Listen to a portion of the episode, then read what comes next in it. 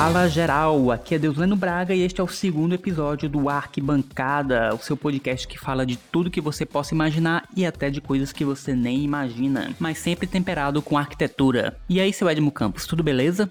Tudo beleza, fala meu jovem, tudo bem contigo, cara? Cara, muito bem. E antes de tudo, eu queria agradecer a todo mundo que ouviu o nosso primeiro episódio, que curtiu, que seguiu e que deu feedback sobre o programa. Cara, muito obrigado mesmo, valeu aí. Vocês são a voz da arquibancada e esperamos que vocês gostem cada vez mais e continuem com a gente nessa jornada. Valeu mesmo. Valeu, pessoal, superou as expectativas. E lembrando que estaremos aqui com vocês todas as terças-feiras, quinzenalmente. Mas hoje nós estamos aqui no episódio extra, uma semana depois do lançamento do programa, para pegar carona no hype do lançamento de Matrix Resurrections. Filme este que chega agora 18 anos depois do lançamento da primeira trilogia e que promete continuar a história que revolucionou o cinema do começo dos anos 2000. É, e para acompanhar a gente nesse papo, convidamos nosso colega Antônio Jonas, pernambucano, nautimodelista e cinéfilo. Aqui para invadir o seu sistema, Antônio Jonas. Ele decorou, com certeza. Essa entrada é ensaiada, né?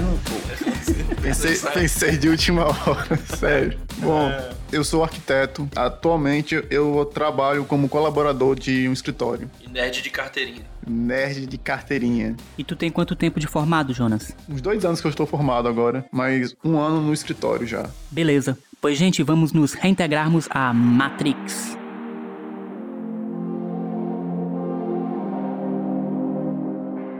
Mas antes de começarmos, Edmo Campos, quem patrocina o episódio de hoje? Yuri Barros Engenharia, projetos, consultoria e assessoria. Você está precisando de projetos complementares, projetos de hidráulica, elétrica, projetos estruturais, projetos feitos em BIM? Procure o Yuri que ele manda ver. Em BIM? Que maravilha! É, o Yuri manda ver, cara. Se sua obra precisa de um engenheiro, procure Yuri Barros Engenharia. E todo arquiteto precisa da parceria de um ótimo engenheiro, certo? Exatamente. Yuri é um grande parceiro. Então vai lá, contatos e links na descrição deste episódio. E vamos ao nosso programa.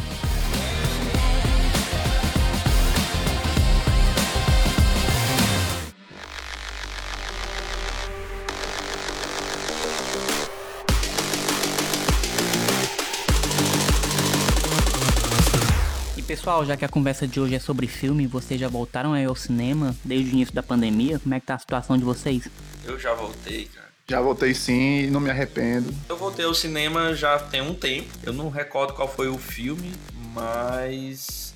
Ah, foi Godzilla. Levei meus sobrinhos pra assistir Godzilla. Godzilla versus. Qual é o nome do outro? King Kong. King Kong, pronto, cara. É Godzilla vs Kong. Foi até interessante esse filme, gostei, bem legal. Mas eu fui com bastante receio ainda no cinema. Eu lembro que foi a minha primeira experiência aí, pós início da pandemia. E foram sé- série- uma série de restrições. A sala também tava bem vazia. E de lá pra cá cheguei aí a uma meia dúzia de vezes, né? A última foi agora, em Duna. Duna é um filme muito extraordinário. Ele sai de um livro que o cara passou 11 anos só pra estudar e começar a escrever aquela coisa. É, não é à toa que é a obra da vida do Frank Herbert. Sim. No cinema, eu voltei pra assistir Duna e não me arrependi. Foi arrebatador. Eu geralmente escolho a última sessão pra sair bem tarde mesmo do cinema, sair, entrar no shopping, aquele silêncio mortal. Eita. É. E pra um filme como Duna, isso é ótimo, né? Não, e o interessante é que, como o filme ele é muito profundo, ele, ele pega por dentro mesmo, você sai daquela emoção pra um silêncio e você é obrigado a refletir o filme. Se você for assistir esse filme de tarde e sair naquela confusão que é, que é a praça da alimentação, você vai querer fazer outra coisa, se distrair, dificilmente você vai pensar sobre o filme. É interessante essa experiência contemplativa depois de um filme grande daquele, né? É, cara, e contemplativo define bem o clima do filme, né? Assim como a solidão é por livro. Demais. Mas é realmente um pouquinho diferente você ter essa experiência. É um pouquinho diferente. E é muito diferente daquela ideia de você assistir o seu Netflix em casa. Há um tempo atrás, tinha discussão que o cinema ia morrer por causa do streaming e não tinha razão de você ir numa sala de cinema, pagar caro pra ver um filme. Mas só que o cinema não é só o filme, é a experiência de você estar ali, ver aquela grande tela, ver o áudio bem trabalhado. Na verdade, até antes disso, cara. Mas o cinema é desde a sua preparação pra para ir ao cinema. É o rolê pra você. É o rolê. É o rolê.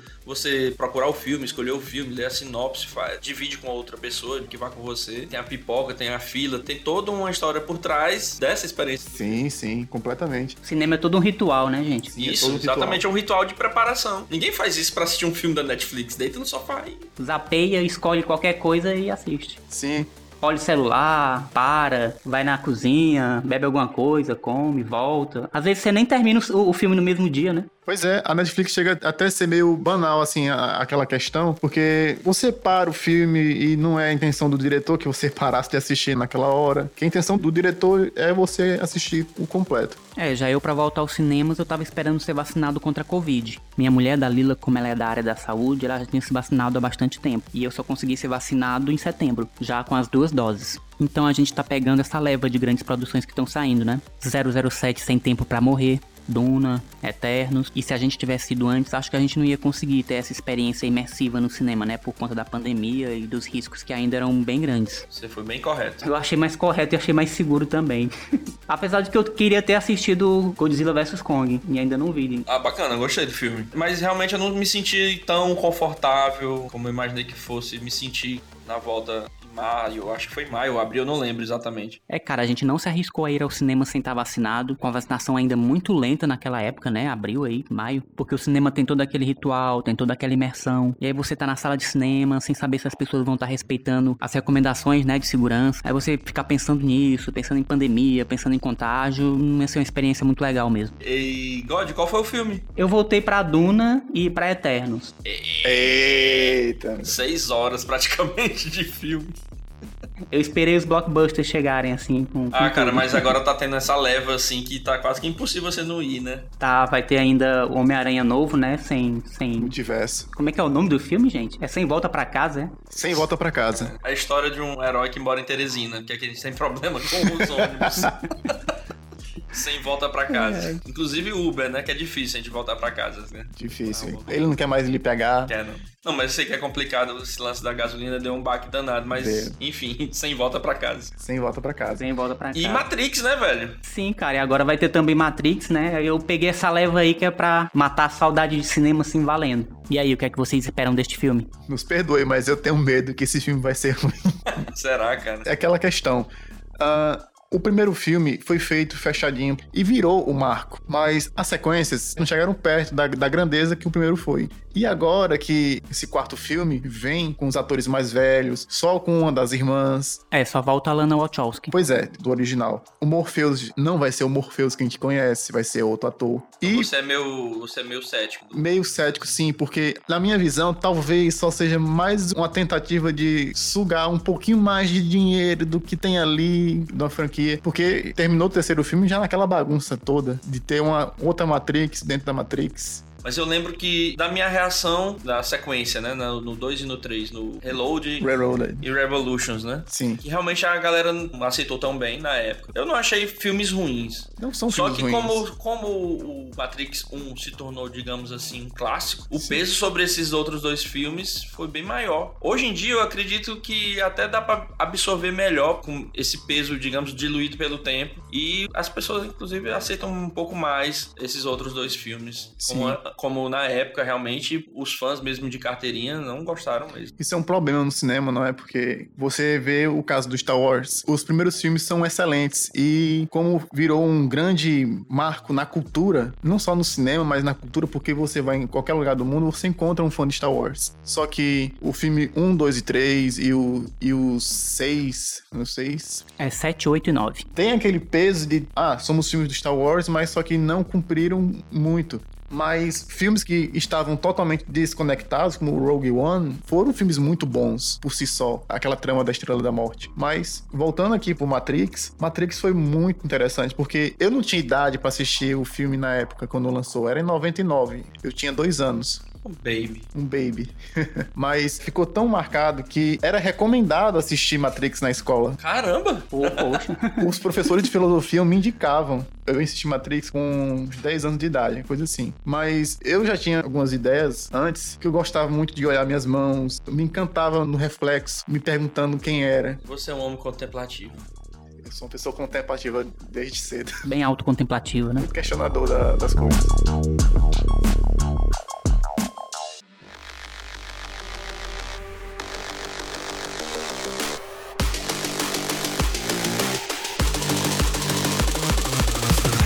Então vamos lá, sobre Matrix, o filme.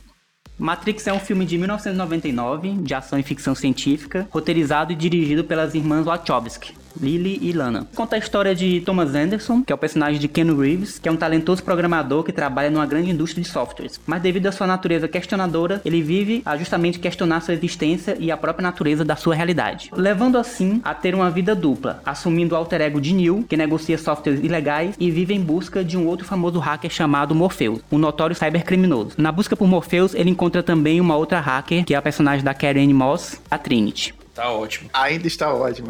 é, Karen Moss, sensacional. É, Enfim, o Jonas já contou que viu Matrix quando tinha 10 anos de idade. E o que vocês lembram mais quando assistiram a esse moderno clássico pela primeira vez? Como foi o impacto de Matrix na vida de vocês? o Jonas falou aqui que tinha dois anos aqui quando assistiu. Não, quando lançou. Ou quando lançou, perdão. É, é complicado, né? Assistir com dois anos. Né? Com dois anos assistir Matrix, você não vai entender nada. Acho que não ia lembrar de nada. Que Pois bom é, que não ia lembrar de nada. Meu lance com Matrix, eu tenho que contextualizar, é um filme de 99, né? É uma era antes da internet, digamos assim, bombar, e a gente tinha pouco acesso, na realidade, a informações, né? Eu acho que o Deus Lendo recorda bem aí. A gente, pra ter informações sobre filmes, eu, pelo menos, recorria à revista Veja, ou... Ou esperava o final de semana pra aparecer no Fantástico. É, às vezes, né? Nem, nem sempre passava. Mas tinha realmente aquelas entrevistas com os atores, daqueles lançamentos. Sim, sim, às vezes exibiam as junkets, mas também faziam reportagens especiais a respeito de um filme que tivesse sendo um sucesso muito grande no mundo todo. E ainda tinha a revista 7, que era especializada em cinema, né? É verdade, cara. Eu tinha a revista 7. Eu lembro.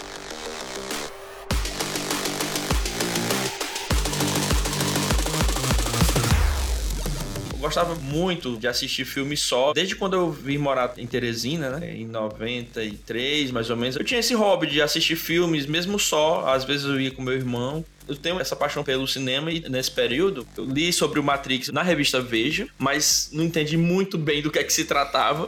Porém, fui assistir sem saber de nada e de repente aquela explosão na cabeça. Eu fiquei assim, simplesmente, minha cabeça explodiu, cara. Não era só uma questão de efeitos visuais, que ele realmente, se você for ver, foi um marco da indústria cinematográfica por esse aspecto, da inovação tecnológica na- nos efeitos, mas pela densidade do tema, pelos questionamentos que ele nos traziam e, enfim, por essa disrupção total que ele traz naquele filme, né? E ele começa ali bem frenético com a cena da Trinity ali. E quando ela dá aquele salto de um prédio ao outro, eu fiquei, cara, que filme é esse? Aquele show-off, né? Que ela dá o chute do Isso, guarda. e aí, ele virou um clássico. Nossa, eu fiquei, cara, que filme é esse? Você se questiona desde o primeiro momento, Primeiro com, com momento. aquele contato, né? E aí foi isso. A minha experiência foi em 1999. Eu cheguei aí ao cinema, fui só. E eu fiquei, cara, eu preciso pedir pros meus amigos assistirem pra eu poder comentar sobre esse filme. Então eu me empolguei muito na época. Sim, sim. Matrix, ele já lhe quebra na primeira cena, como você falou. Na hora que a Trinity salta e se paralisa no ar, é aquele momento que a sua realidade quebrou ali. É outra espécie de acontecimento. E é uma coisa que o pessoal na época viveu muito mais intensamente do que hoje. Hoje, se eu pegar uma pessoa mais nova, da minha idade, que não assistiu no Matrix e bota ela pra assistir, talvez ela não se impressione tanto quanto naquela época. Mas eu já fiz esse teste. Meu laboratório de cinema é- são meus sobrinhos. E eu apresentei Matrix a ele, agora ele tem 12 anos. Foi esse ano, se eu não me engano. Ele assistiu. E eu senti que o impacto foi bem próximo do que Do que você sentiu. do que eu senti, não tão forte como aconteceu comigo, por não ter sido no cinema. Porque realmente a experiência de, de ir ao cinema, a tela, o som do cinema te envolve muito. Mas em termos de história, funciona muito bem, né? funciona muito bem. E também, assim, né, falando de novo que foi aquela questão da técnica, de jogo de câmera, de CGI desenvolvida pro filme, mas também o principal, que é o cerne do cinema também, é o roteiro, a história, porque são temas complicados, complexos de você apresentar em quantos minutos de filme que tem? 136 minutos, 2 horas e 16. Pois é, você apresentar toda aquela filosofia tinha tudo pra dar errado, mas a maestria que foi tudo muito bem alinhado, o roteiro com a realização, e isso faz Matrix uma coisa muito fantástica de se assistir.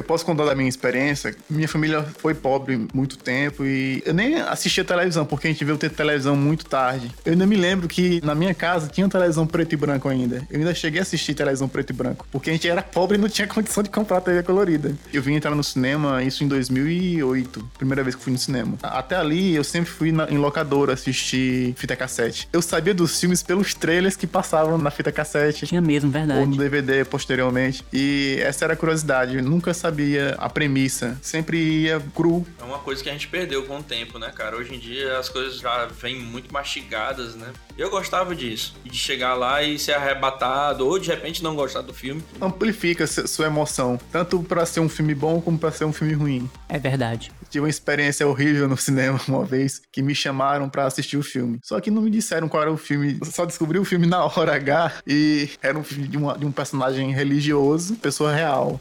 Eu não vou dizer o nome, porque talvez tenha polêmica, né? Não, pode falar. Pode falar? Não, tem não, pode falar. Me chamaram pra assistir o, o Macedão 2, um filme de Edir Macedo. Só descobri na hora quando eu cheguei. Ah, meu Deus. Macedão. Que é esse, Macedão 2. Do Edir Macedo. Tem um filme dele? Tem dois filmes dele. Ai, tem mais de um. Aí você me surpreendeu. Tem uma trilogia do Edir Macedo. Cara, a trilogia. A trilogia da de Macedo. Mas foi bom. Oh, Meu Deus nossa do céu, é Senhora. horrível, horrível, horrível.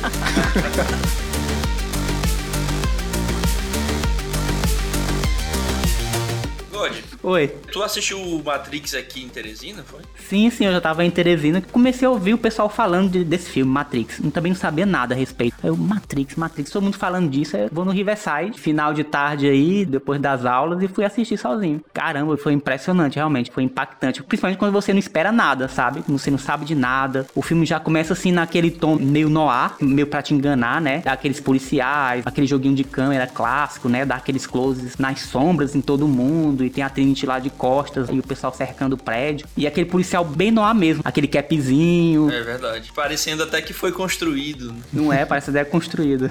programado. E tem aquele caminhão velho que o agente Smith usa pra tentar atropelar a Trinity, né? Quando ela tá no telefone público. Telefone de disco ainda por cima, né? Tem todo esse lance no ar no começo. Aí ele já causa aquela estranheza, aquela cena que tem aquele efeito da Trinity sendo presa pelos policiais. Aí o que você começou a pensar no começo do filme é desconstruído bem ali. Aí parte pra um, um rampage assim completamente diferente. Exatamente. Aí você fica curioso, que loucura é essa? Fazer de tudo pra atender um telefone e submeter a ser atropelado por um caminhão, porque até então a gente não entendia nada, né? Tinha que atender o telefone porque tinha que atender e aí aquilo ali te prende, cara, eu quero, tem, quero mais esse filme. Pois é, É filme bom é assim, quando você vai assistindo e quer um pouco mais, eu quero mais, eu quero mais. É, cara, o roteiro é muito bom também por causa disso, né? Ele vai deixando lacunas pra você preencher ou não preencher, ficar só instigado. Exatamente, ele tem muito disso. Ele não te coloca todas as informações, você vai montando aos poucos com a própria história. Muito pouca explicação. Eu acredito que quando chega o Morpheus dá um punch assim de informação pra gente, né? Começar a se ambientar mais no filme, mas a maioria do universo, a maior parte do universo, você mesmo constrói aos poucos com a história. Isso é interessante porque você não trata a pessoa como idiota, né? Que às vezes tem filme que segura um mistério, segura, segura tanto, aí de repente vomita todas as informações de um texto de dois minutos, três minutos. E aí acaba com a experiência, né? Aquela experiência de você criar um pouco na tua cabeça um pouco da história, né? pois é, tipo esses filmes de adolescente, como Maze Runner e aquele outro filme, como é que era o nome dele? Divergente. Divergente, Jogos Horazes. São filmes que saíram de livros para adolescentes. E uma hora ou outra o cara cospe informação pra você de todo jeito. Mas em Matrix, você vê na primeira cena que aquilo ali não ia acontecer hoje. Ela luta pra atender um telefonema lá da, da cabine e tudo mais.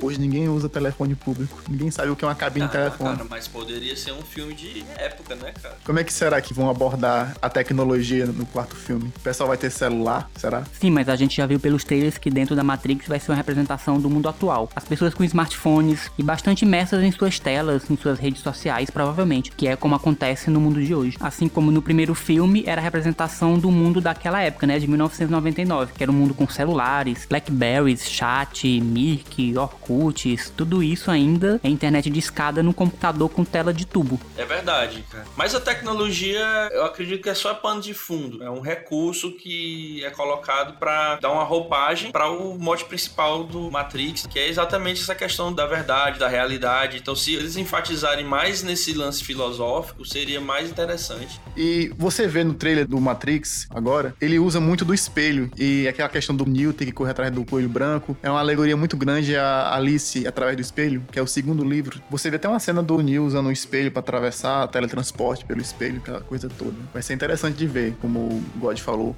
No Matrix 1, a própria escolha da pílula é uma referência a Alice quando ela diminui o tamanho para entrar no túnel, né? Sim. Simplesmente poderia negar e voltar para cá. Voltar para a realidade dela, né? Tudo em Matrix no primeiro filme é muito importante, na verdade. Não tem nada que esteja ali que não tenha uma importância. Tudo é muito bem encaixado. Sim. Qualquer detalhe que tá ali, ele te instiga de alguma forma, te leva a pensar de algum modo e ajuda a carregar a história. Não tem nada lá de graça, não tem nada gratuito. Pois é, cara, e é uma jornada do herói perfeita, bem montada, Sim. é bem montado, então. Ela é bem clássica. É clássico, todas as fases. O cara tem uma inquietação, aí tem o chamado à aventura, tem o mestre, tem a negação da aventura e tem ele assumindo o papel dele. Sim, depois a, a morte, a, a ressurreição e tudo mais. É um modelo de história que todo mundo se envolve, porque você se identifica, você pode se colocar no papel do herói. Aquela questão de você fugir desse mundo. Exatamente, você vê o Neil um cara comum, né? Apesar de talentoso, mas vivendo uma vida banal e totalmente sem propósito.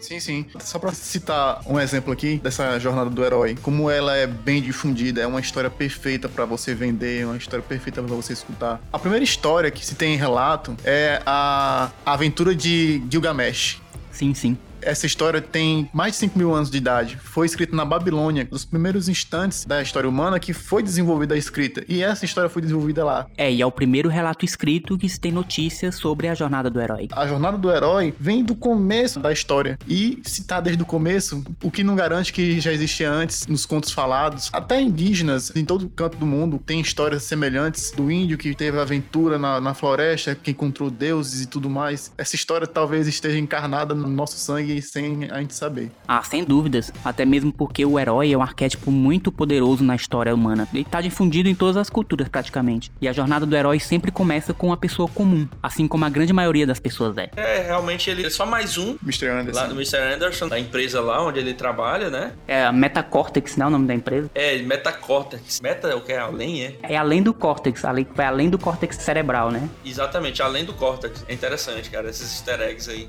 É o Facebook? É, exatamente. É o medo do Facebook? Meteu essa, né?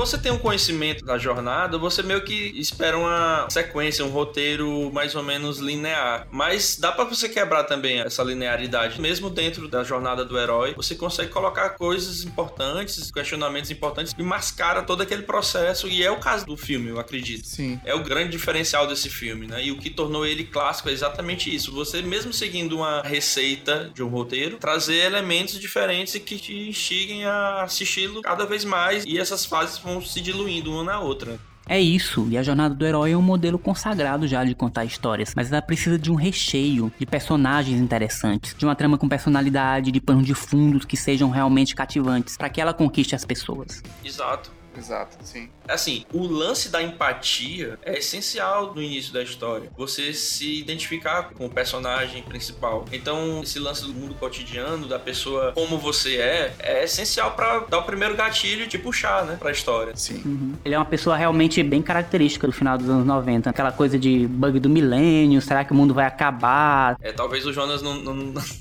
não, se recorde. Eu lembro. Com dois anos de idade, É verdade, mas ficou esse medo todo pra posteridade, né? Desse erro nos computadores que ia fazer todo mundo voltar pra idade da pedra, né? justamente na virada do milênio. o bug do milênio, a gente tinha esse lance, né, cara? Tem um pessimismo, tem um questionamento, né? É verdade. É, e o crescimento do capitalismo financeiro altamente especulativo. E as pessoas foram entrando nesses modelos absurdos sem nem se questionar por que, que estavam fazendo isso. E foram deixando de se perguntar quem realmente elas eram, qual era a função delas no mundo. E tem um filme que retrata muito bem aquela época, que é o Psicopata Americano. Aquele filme é o retrato daquela loucura que as pessoas estavam vivendo nas grandes cidades. É verdade, cara. E os valores, né? A questão dos valores, ele questiona muito Sim. o psicopata americano, que eles questionam muito isso.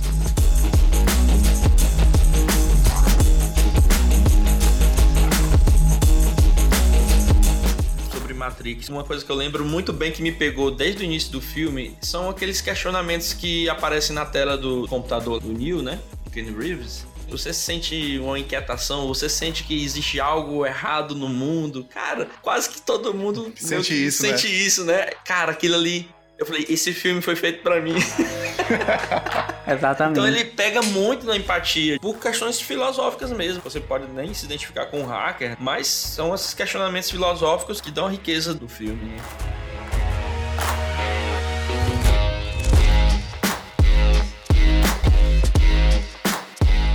E aí, tá gostando do episódio? Vamos fazer uma pequena pausa para o nosso último patrocinador e voltamos em seguida.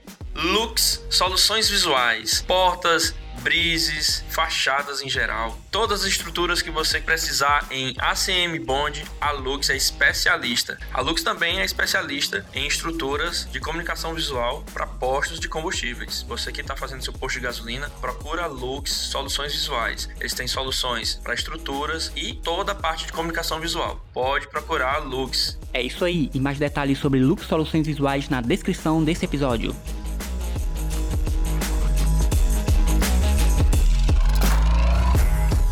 Vocês, quando assistiram Matrix pela primeira vez, vocês entraram no filme com uma cabeça, saíram com outra, com outro pensamento, vocês começaram a questionar a realidade, a vida de vocês, o dia a dia, de alguma forma. Cara, totalmente. Eu já saí de lá olhando os espelhos que eu via pelo caminho.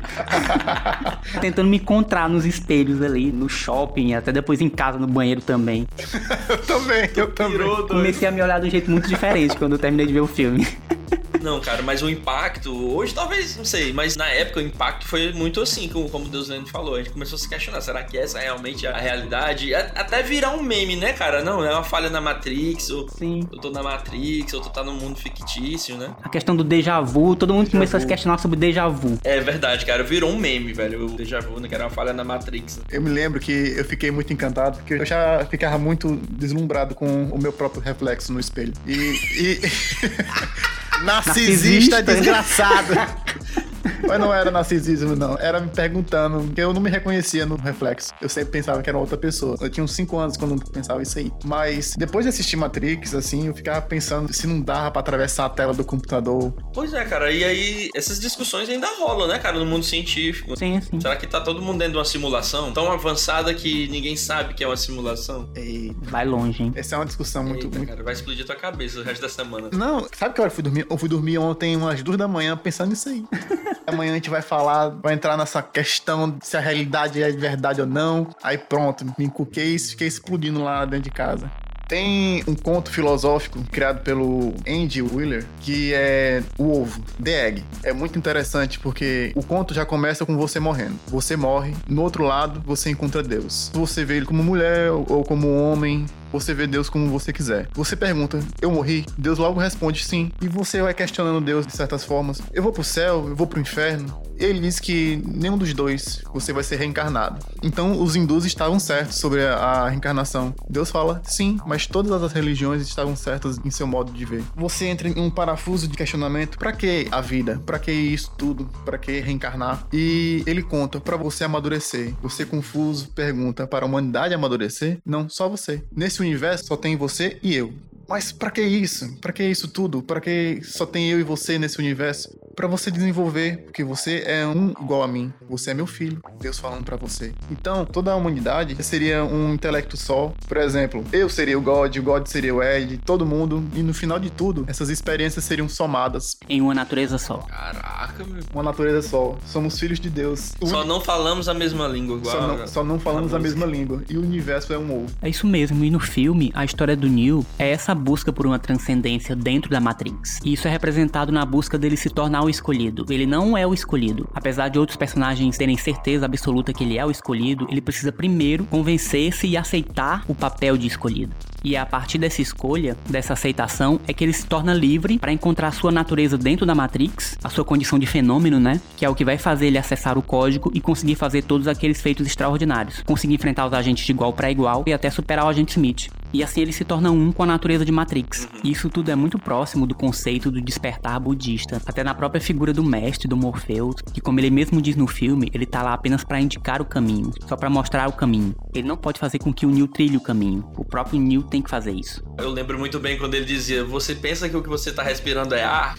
Caraca, meu irmão, foda. Isso é muito Descartes, né? Sempre duvidava de tudo. Ele duvidava do ar, duvidava da comida, das pessoas, inclusive duvidava que a pessoa do lado existia, se não era uma ilusão. A única coisa que ele não duvidava era de si próprio, porque ele pensava: se você pensa, logo precisa de um pensador. Pensa, logo existe. Essa é a frase que resume o discurso do Descartes. Sim, nessa mesma cena no dojo, né, enquanto eles estão lutando Kung Fu, o Morpheus chega e pergunta para ele como é que eu venci. Aí o Neo diz que é porque ele foi mais rápido. Aí o Morpheus faz ele se questionar se ele ser mais rápido ou mais forte naquele lugar teria alguma coisa a ver com músculos.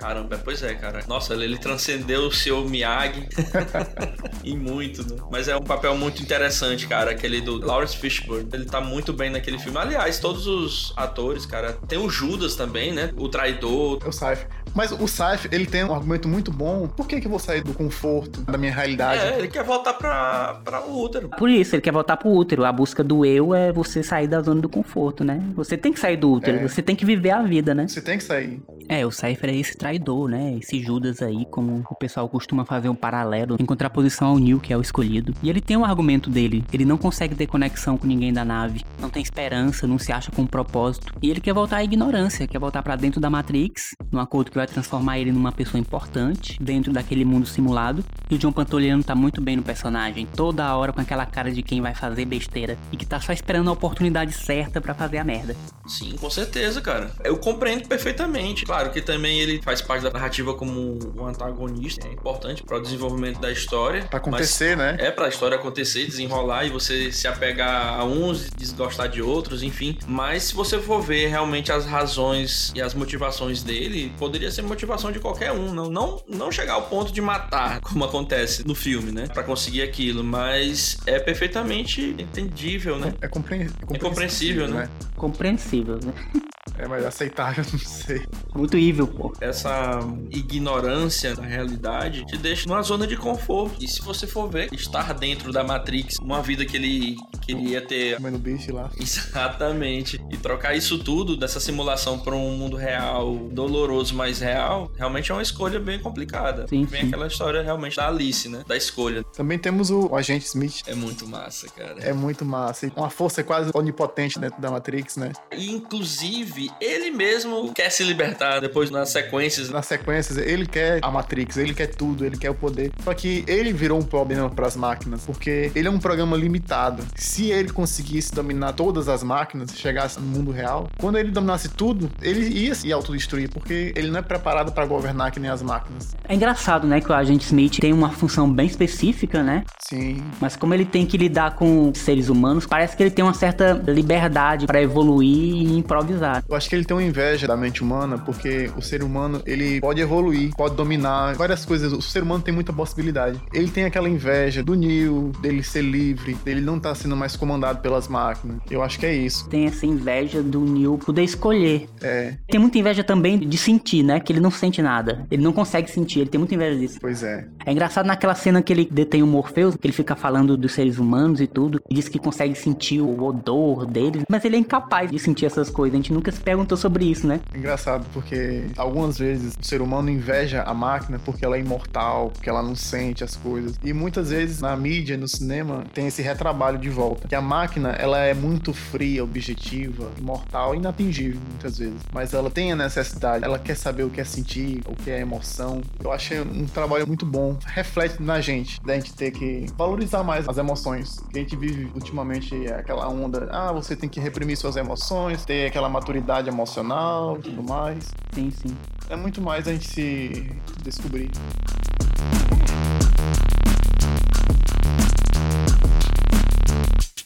A gente já falou aqui que em Matrix tudo tem um propósito. Nada que tá lá é de graça. Nem o nome, nem o cenário. E vocês já se perguntaram por que, que a nave do Morpheus se chama Nabucodonosor?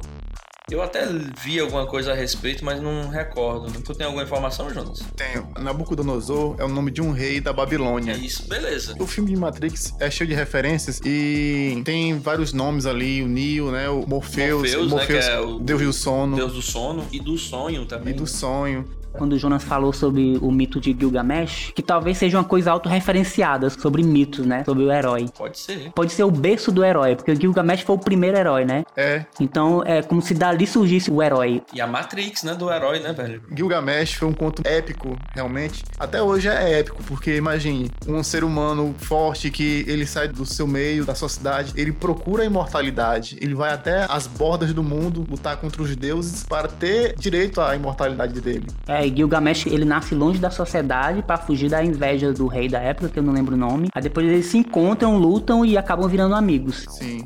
Eu tô por fora. Com certeza deve ter alguma referência sendo a Nabucodonosor. Digamos, é uma proteção também pra eles fora da Matrix, né? Aí no caso seria uma autorreferência. Exatamente, né? Tem muitos easter eggs aí, cara, pra gente pesquisar. Tem muitos signos em Matrix, é impressionante. E outra inovação que Matrix trouxe foi a proposta de ser um evento transmídia, que abrangia várias plataformas, não só o cinema. Tinha quadrinhos, tinha jogos, tinha ações na internet, sites. Sim, cara. Nessa época tinha um lance de você fazer um lançamento dos filmes através também de sites. Eram os hot sites. Hot sites, né? Que eles chamavam, que eram sites que eram, tinham um propósito mesmo apenas promocional, esse tipo de coisa. Eu lembro muito bem do Matrix, lembro também muito bem do X-Men. Inclusive o X-Men também foi bastante influenciado, principalmente a questão do figurino, né? Pela época do Matrix. Sim, as roupas em couro preto, os óculos estilosos, o visual mais monocromático que deram X-Men ao filme, né? Eu lembro muito bem que o ponto máximo da época do marketing era você ter um wallpaper do filme, né?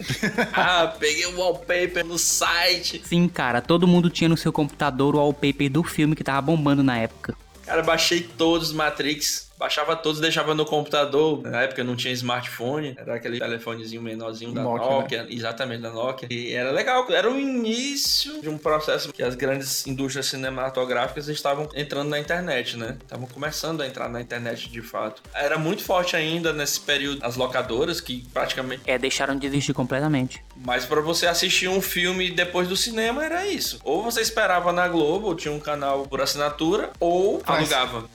O lance da locadora tinha uma coisa bacana também, que a gente encontrava na locadora, além desses blockbusters, desses filmes conhecidos e tal, enfim, filmes de arte, filmes que eu só via há muito tempo.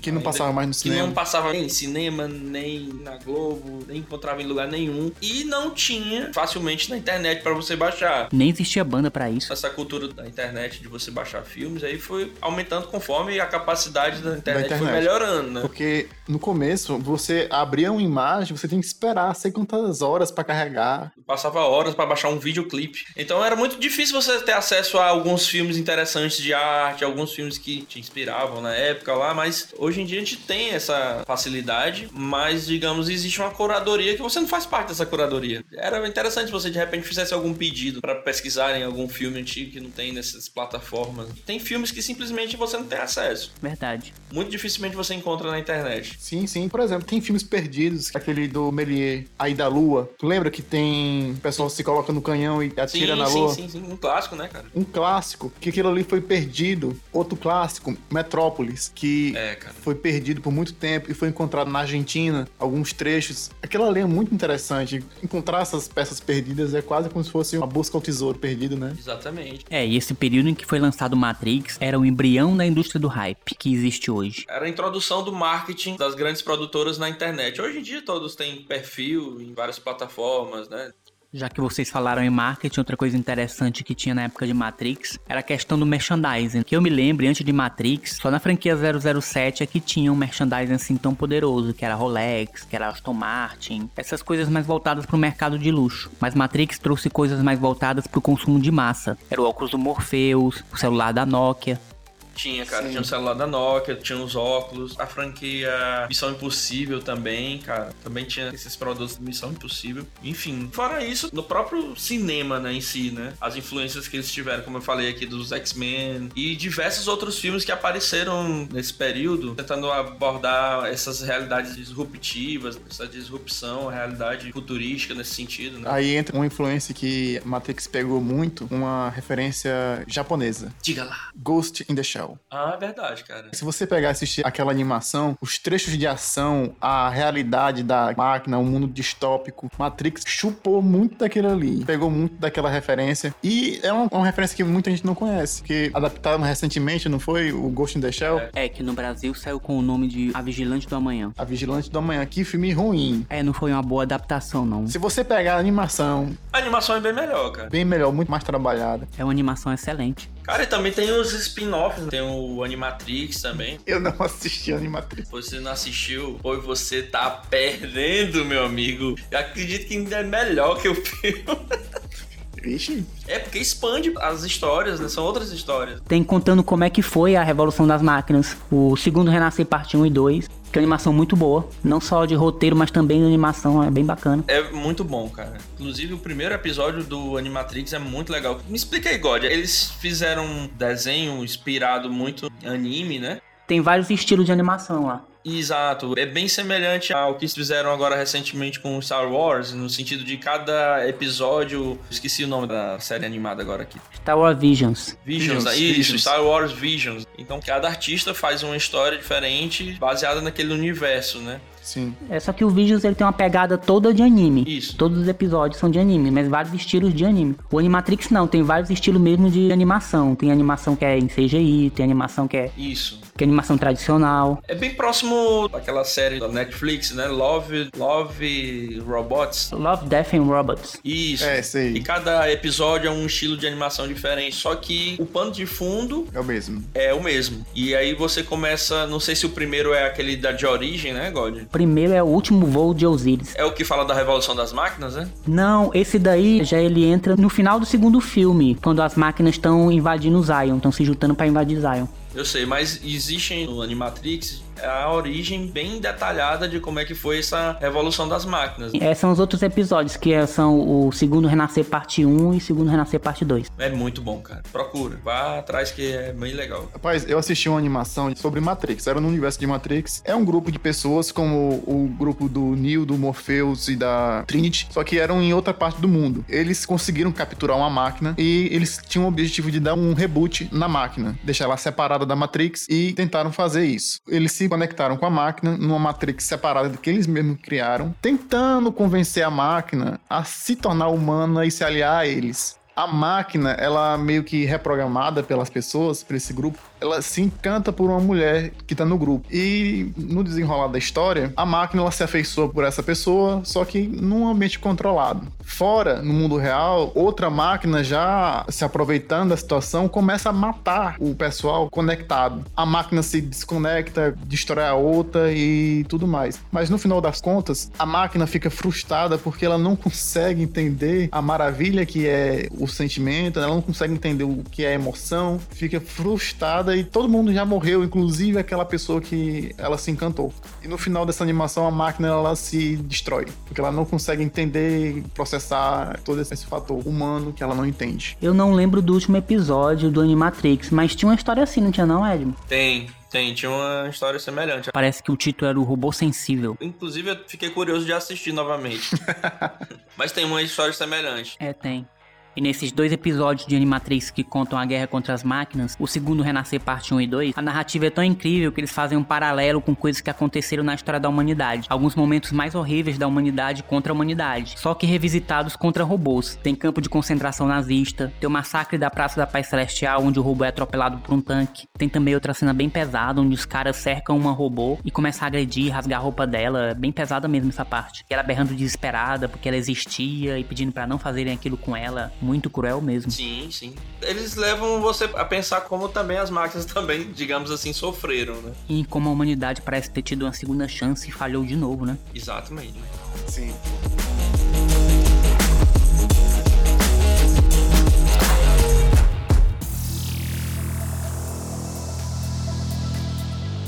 Apesar de Matrix ser esse caldeirão, né, de referências, de ter um subtexto bem complexo, bem reflexivo, bem filosófico e de ter uma narrativa de camadas, né, de realidade dentro de realidade, mas Matrix tem umas soluções simples também, né, que é para facilitar o nosso entendimento do filme. E um dos exemplos disso é uma solução bem prática da fotografia. Quando o filme que mostrar que tá acontecendo na Matrix, tudo tem um tom mais esverdeado, e quando é para representar o mundo real, tudo adquire um tom mais azulado. Ali é um recurso também da narrativa também para você não se perder no processo, né, cara? Porque imagina tu Não sabe um, tá. um turbilhão de informações novas aí, caverna de Platão e Alice.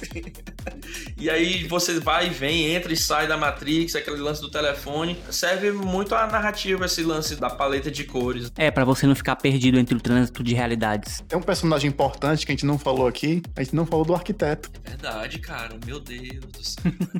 É o arquiteto que aparece já no segundo filme, né, Matrix Reloaded. Eles Não, cara, mas eu gostei demais. As criticadas continuações, Matrix Reloaded e Matrix Revolution. Eu gosto dos filmes, velho. É sério. Não, são entretenimento, fantástico. Povo chato esses fãs, não. cara. Eu gosto. Também, pra mim os filmes melhoraram com o tempo. Exato, eles É. envelheceram bem. Sim, concordo. Eles não têm a mesma estrutura perfeitinha do primeiro. É, eles são focados mais na ação, mas os efeitos especiais do 2 e do 3 não envelheceram muito bem não, em comparação ao primeiro, que continua ótimo até hoje. É, porque tem efeitos mais práticos, né? É, o primeiro sim. Exato. Agora tem aquelas sequências de perseguição, pô, no 2. Nossa, é muito, muito bom. É, essa cena de perseguição da rodovia é incrível mesmo. Nossa! Oh, é de tirar o fôlego, pô. Aquele filme é foda, meu amigo. É, tem o Morpheus com espada samurai. É. E a trilha? Puta merda, meu irmão. Rapaz, é um dos argumentos que estão dando aí, porque não chamaram o Morpheus pra o filme de agora, o quarto. Não sei. Disseram que, ah não, o Morpheus já tá meio velho, não vai aguentar fazer uma cena de ação. Mas pra isso tem dublê, pra isso tem condicionamento físico, É, cara, não sei porque que ele não foi chamado. Só eles mesmos sabem. só eles mesmos sabem, só a diretora lá. É, mas eu lembrei que a série de jogos, ela é canônica. E nesses jogos o Morpheus acaba morrendo. Então talvez seja por isso que ele não volte no próximo filme. Ah, meu Deus, mas um personagem desse morrer fora de tela, né? Não, cara, mas acontece, velho. E outra coisa, ninguém assistiu o filme, ninguém sabe como é que vai ser essa narrativa. É verdade.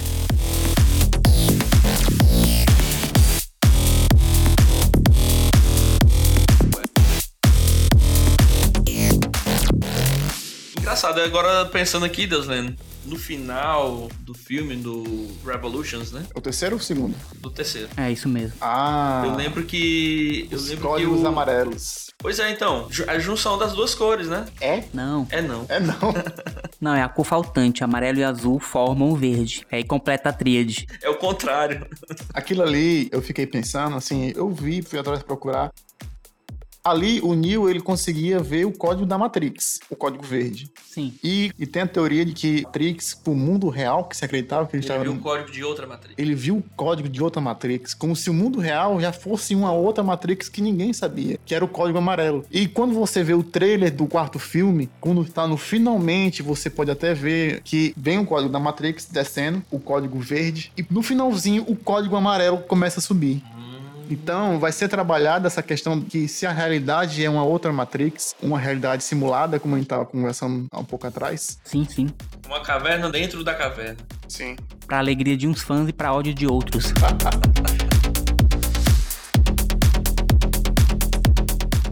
Bom, é isso. E aí, galera, suas considerações finais? Matrix Resurrections vai ser bom, não vai ser? Vocês estão empolgados, não estão? Qual é a expectativa? Cara, eu não tô esperando nada. É melhor que se faz. Não esperar nada. Que a experiência de todo mundo vai ser melhor. É um ponto. Você colocando muita expectativa, você acaba criando um monstro Crie que... galinhas, vai não crie expectativa. expectativa. Essa é a minha expectativa. Nada. Não espero nada. Mas estão com vontade de ver? Tem espaço pra empolgação aí? Eu tô, cara. claro que sim. Essa reabertura do cinema me deixou bem mais empolgado com, Quero ver, o John, filmes. quero ver o John Wick na Matrix. Ah, cara, ele tem que cortar. Eu não curto aquele visual, não. Eu não curto fazer esse mashup, não.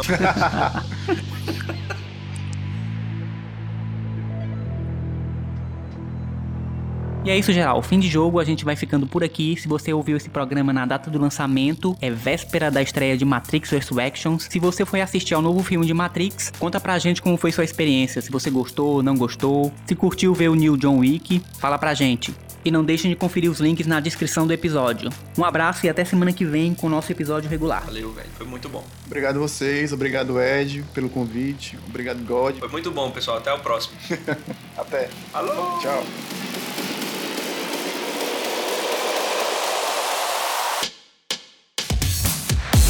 Este episódio foi gravado nas dependências de Básico Escritório Compartilhado, espaço de criatividade e experiências. Sua próxima estação está aqui